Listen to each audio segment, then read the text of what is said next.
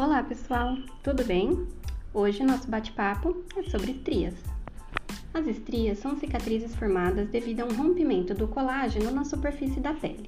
Normalmente, elas aparecem em áreas propensas à distensão da pele, como o interior dos braços e coxas.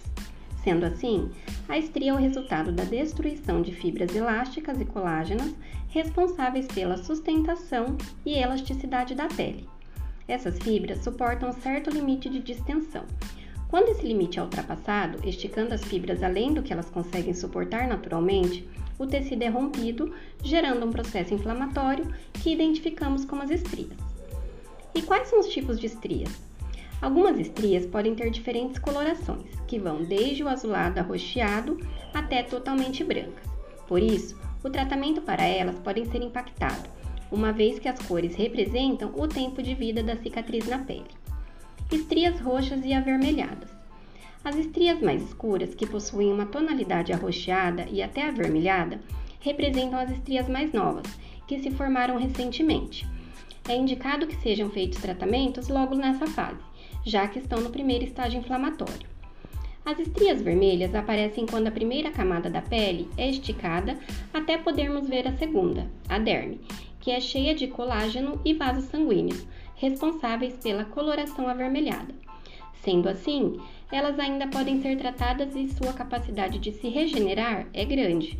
Por isso, existem alguns tipos de cuidados que podem melhorar a aparência e até cicatrizar esse tipo de estria. Estrias brancas.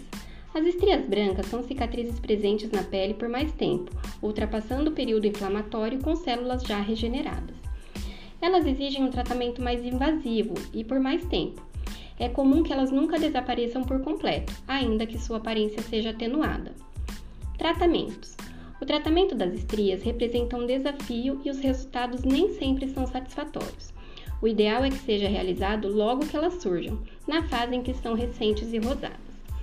Os tratamentos conhecidos podem ser feitos de forma isolada ou em associação, sempre com acompanhamento cremes com ácido retinóico, com ácido glicólico ou com vitamina C, microdermoabrasão, radiofrequência, microagulhamento, vários tipos de luz e laser. Os resultados dos tratamentos são variáveis, podendo tanto haver melhora importante quanto pouca alteração no aspecto. Prevenção: As estrias devem e podem ser evitadas antes de se instalarem permanentemente. Um cuidado importante é controlar o ganho de peso, evitando que a pele sofra grandes distensões. O uso de cremes hidratantes, embora não haja evidência científica de correlação com a prevenção de estrias na gestação, é uma prática comum, sendo benéfica para a manutenção da qualidade da pele. E aí, gostaram? E hoje foi o nosso bate-papo de hoje. Eu fico por aqui e até a próxima!